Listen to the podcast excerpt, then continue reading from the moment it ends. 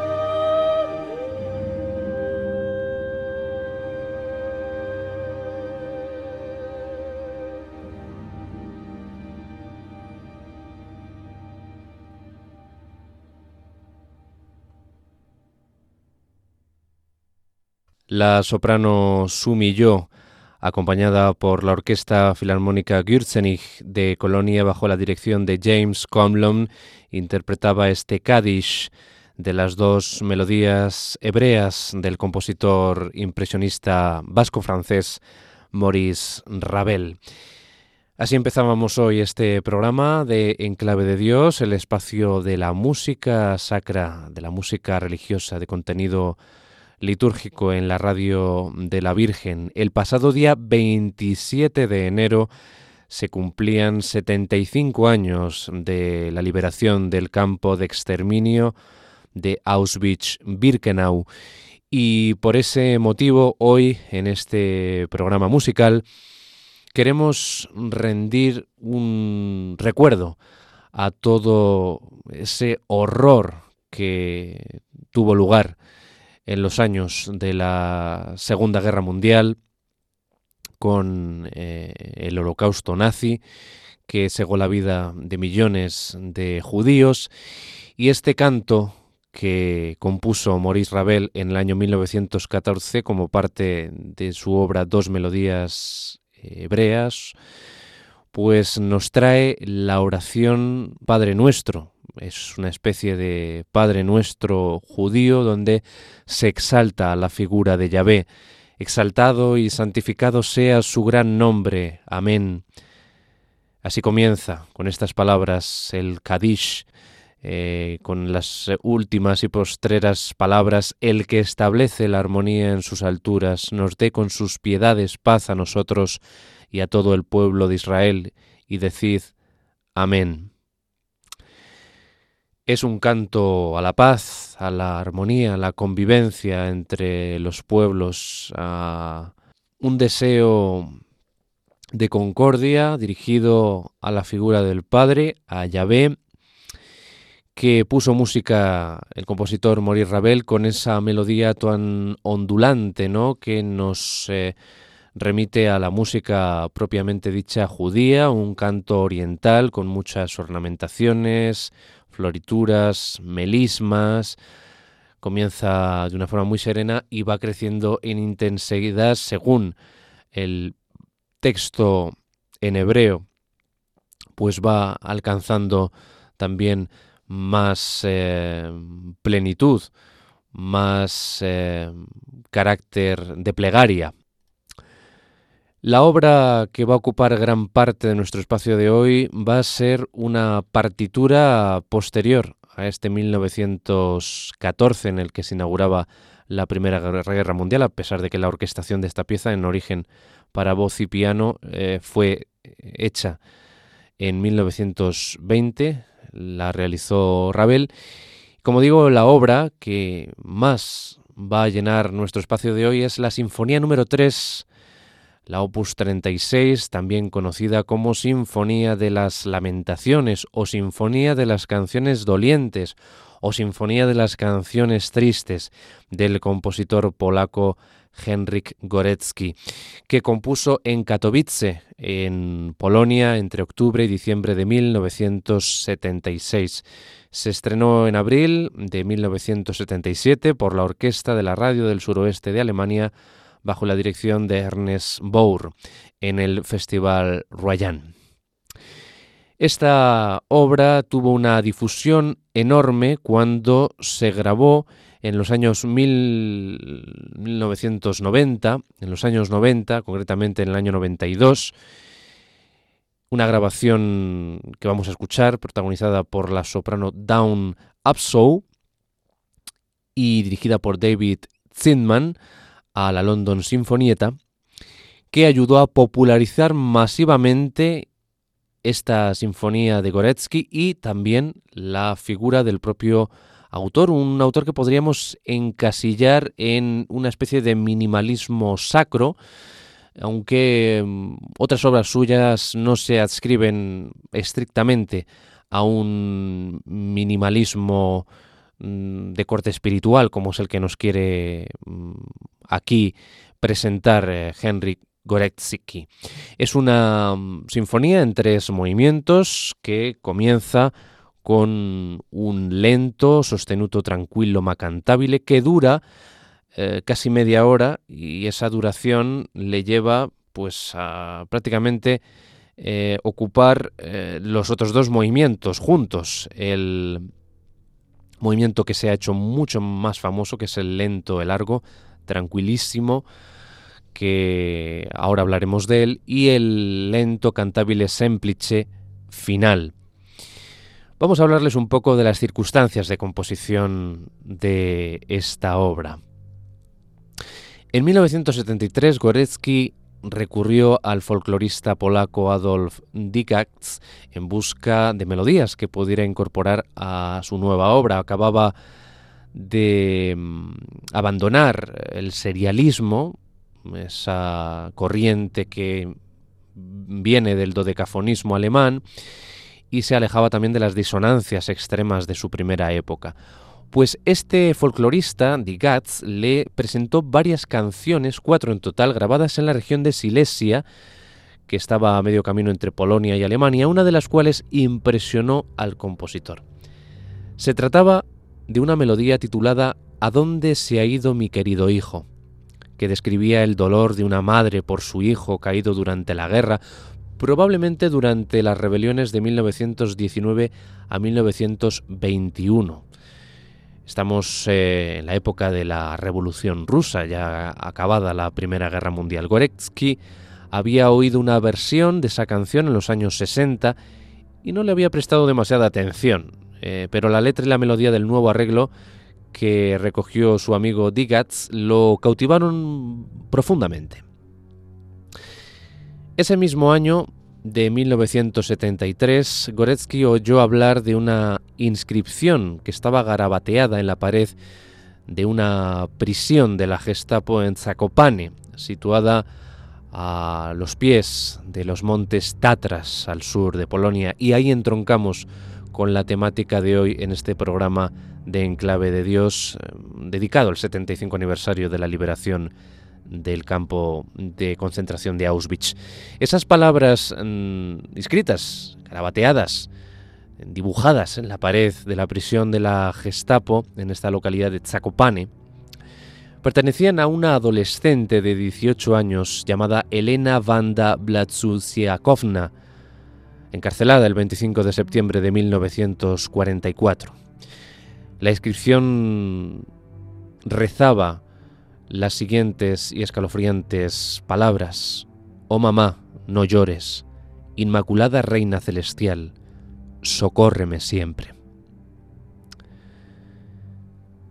Goretsky en este momento tenía dos textos, uno de una madre hacia su hijo y otro de una hija hacia su madre, a la inversa. Tras buscar textos para continuar con este tema y elaborar una obra completa, definitiva, se, decidió por una canción popular del siglo XV de la ciudad de Opole. El texto contenía un pasaje en el que la Virgen María habla con Jesús en el momento de la crucifixión, en el momento de su pasión. Oh Hijo mío, el amado y elegido, comparte tus heridas con tu madre Goretsky afirmó que este texto era popular, anónimo, y así pues llegó a tener en este momento tres textos, tres actos, podemos decir, de una ópera, tres personas diferentes, todas unidas por el sufrimiento. Originalmente, mm, nos dice Goretsky, pensé enmarcar estos textos con una introducción y una conclusión. Incluso elegí dos versículos, el 5 y el 6 del Salmo 94, el 93 en la versión de la Vulgata latina, Salmo de la Biblia traducida al polaco por Jakub Bucek. A tu pueblo Yahvé aplastan, a tu heredad humillan, matan al forastero y a la viuda, asesinan al huérfano. Sin embargo, Henrik Goretsky terminó desechando este formato porque pensaba que esa estructura haría que la sinfonía fuera sobre la guerra, sobre las conflagraciones, sobre los conflictos bélicos, pero no quería eso, esa no era su intención, esa no era su voluntad. Goretsky lo que quería era trascender más allá de lo concreto, de lo específico, por lo que estructuró esta obra Sinfonía de las Lamentaciones en tres lamentos independientes. Estamos escuchando de fondo esa introducción ominosa, oscura, del primer movimiento lento, sostenuto, tranquilo, macantabile. Un movimiento que nos habla de ese lamento atribuido a la Virgen María, escrito en el siglo XV, que se recoge en la colección de canciones de Lisa Gora y se hallan en el monasterio de la Santa Cruz de la Sierra de Sietokriskie. Es un lamento medieval de esa colección de canciones que tiene estas palabras que les leo a continuación. Mi querido hijo, mi predilecto, comparte las heridas con tu madre, ya se las había leído antes, y sigue, ya que he sido yo, querido hijo, quien te ha llevado en el corazón y quien tan fielmente te ha servido, háblale a tu madre para hacerla feliz, pues ya me abandonas, dulce esperanza mía. Esta sinfonía, como decimos, tiene tres lamentos independientes, este es el primero, y vamos directamente al segundo, que es el lento, el largo, tranquilísimo. Todos los tres movimientos son lentos y ayudan a recrear ese ambiente de sufrimiento, de lamento, de plegaria. Y nos vamos a ir a este segundo movimiento y lo vamos a escuchar completo. Muchos de ustedes lo conocen de antemano porque ha sido utilizado en infinidad de ocasiones, en la publicidad, en las películas, en la radio, como acompañamiento de una narración trágica, triste. Nueve minutos de duración. Aquí interviene la soprano, como también intervenía en este lento inicial que estamos escuchando, porque esta sinfonía está escrita para soprano y orquesta. El texto es, como digo, un lamento, una plegaria que se encontró en una cárcel, en una prisión de la Gestapo en Zakopane, en 1944, una inscripción con esas palabras, Mamá, no llores, no, Inmaculada Reina de los cielos, apóyame siempre, Ave María, llena eres de gracia. Elena Vanda Blatsusia Kovna es lo que escribió en esa celda número 3, pared número 3. Elena, de 18 años, encarcelada desde el 25 de septiembre de 1944. Goretsky quería que este segundo movimiento tuviera un carácter montañoso, no en el sentido del folclore, de lo popular, sino que recogiera el clima de Podale y quería que el monólogo de la muchacha pareciera como canturreado, como si fuera algo irreal, producto de un sueño, de una fantasía, pero por otro lado dominando, nos dice Koretsky, a la orquesta, que la mece, la acompaña en un colchón sonoro, pues que la proporciona dulzura y calor. El movimiento se abre con una nota pedal en quintas y un fragmento melódico que va a alternarse con caídas repentinas y que tienen un efecto pues eh, realmente elocuente, ¿no? Eh, sugiere el aire libre de las montañas que, está describiendo en Podale en Polonia, en Zakopane, donde, donde se encontró esa inscripción. Las palabras de la soprano son acompañadas, como digo, por un ropaje orquestal hasta alcanzar un clímax en la tonalidad de la bemol, en la, en la nota la bemol. El movimiento concluye con un larguísimo acorde de cuerdas sin la indicación disminuyendo, o sea que no va disminuyendo la, la nota hasta el silencio, sino que es una nota pedal eh, que poco a poco se va extinguiendo ya sola. Vamos a escuchar, vamos a entrar ya de lleno a ese segundo movimiento lento y largo, tranquilísimo, este lamento de Elena Vanda en 1944 en su prisión, cuántos judíos, cuántos polacos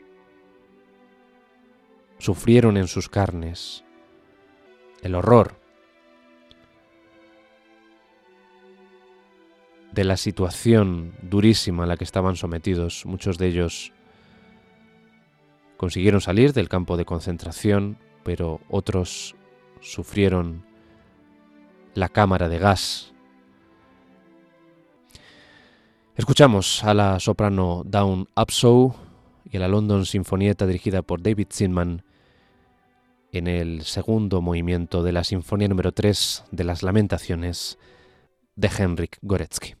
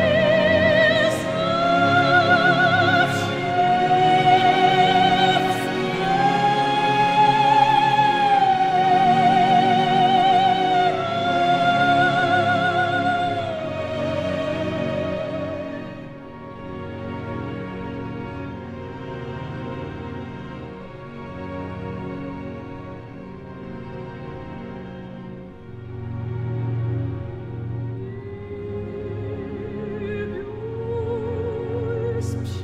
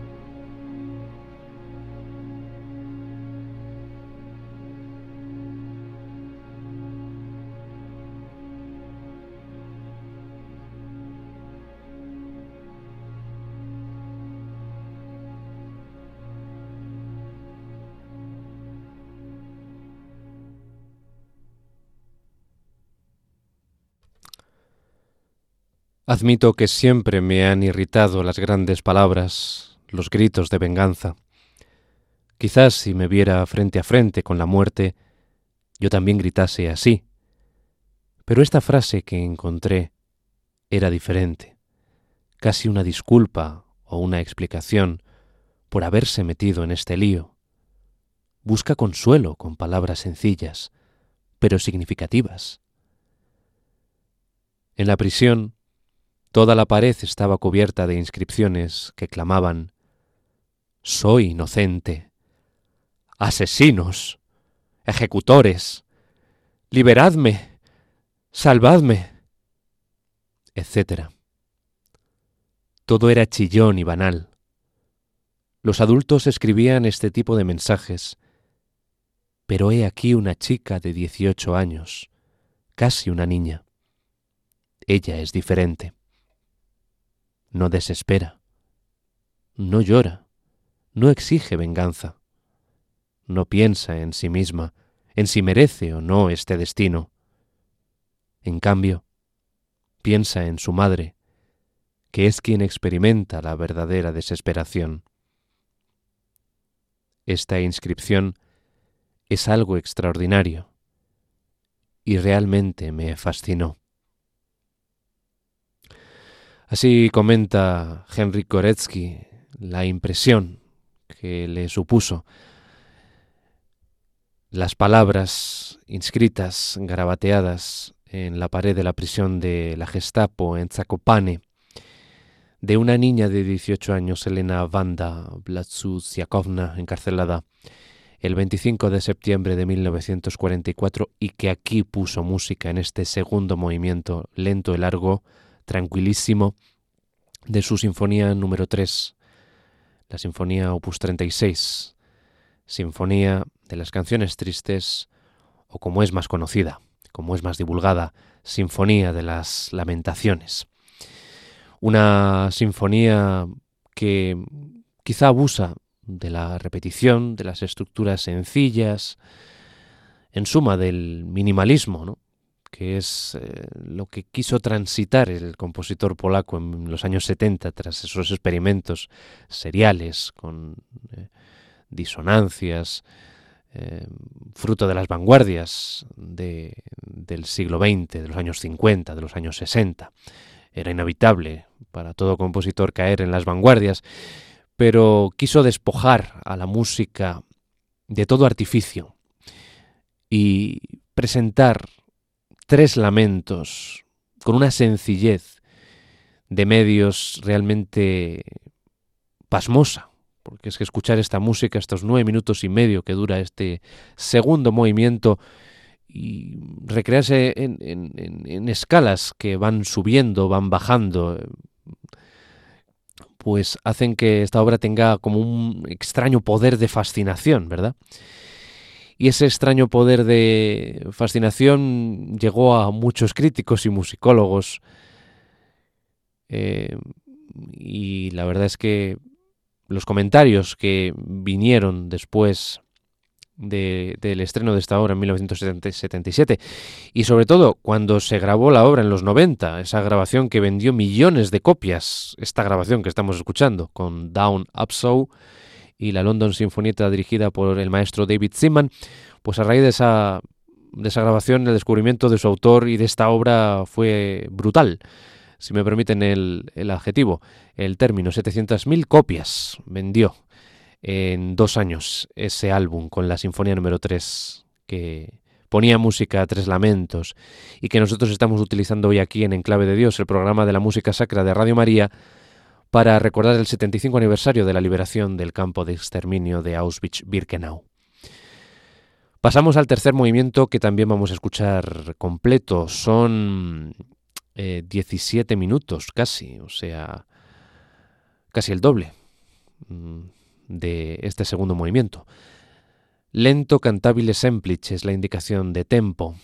No es tan lento ese tempo como el de los dos anteriores, y hay aquí ciertos cambios leves, muy leves siempre en las dinámicas, porque no pasa en ningún momento Koretsky del fortísimo, o sea, todo está en. Eh, eh, unos parámetros en un ambiente de eh, piano, mezzo piano, de ahí no sale, a nivel de dinámicas, lo que se conoce en música como dinámicas, como balances.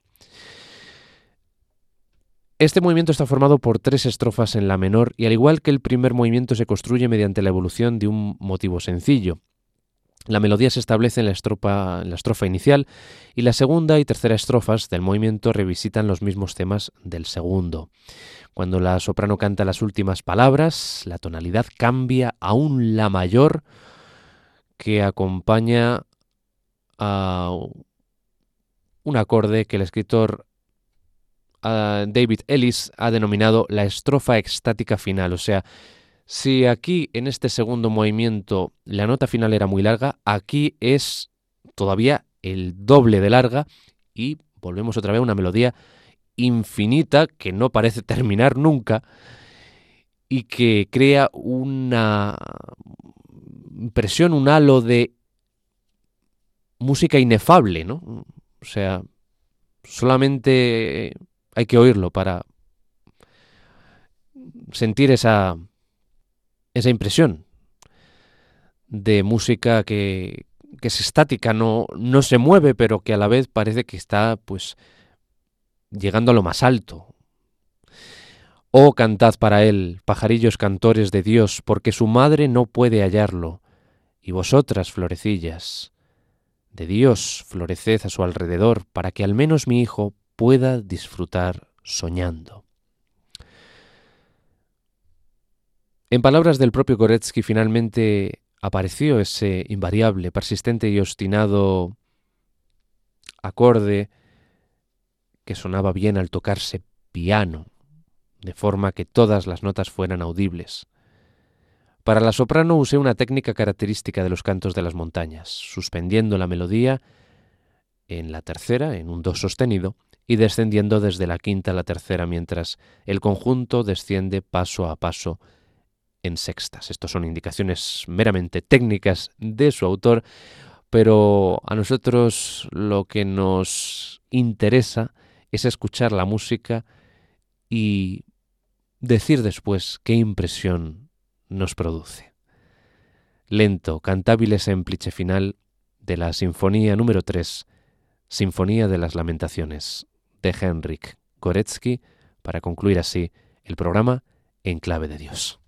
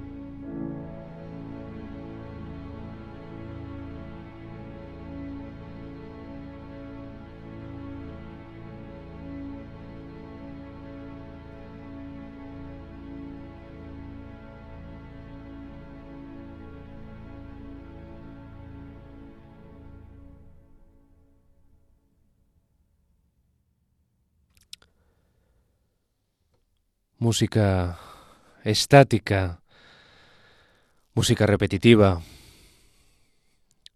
ostinatos continuos.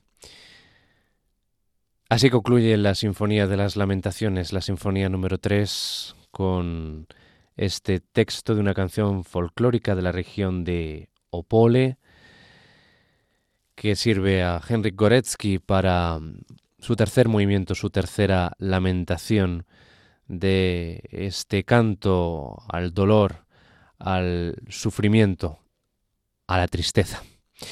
Espero que hayan disfrutado de esta música pues eh, meramente contemplativa y pues que tiene un halo inefable bastante grande, ¿verdad?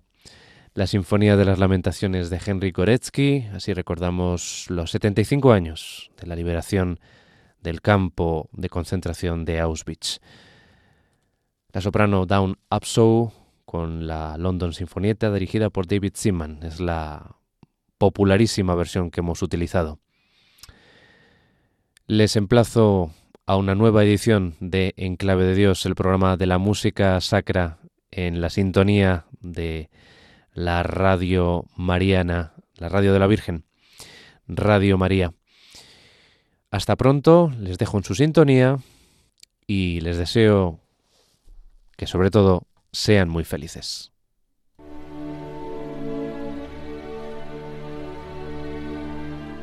Y así termina En Clave de Dios con Germán García Tomás.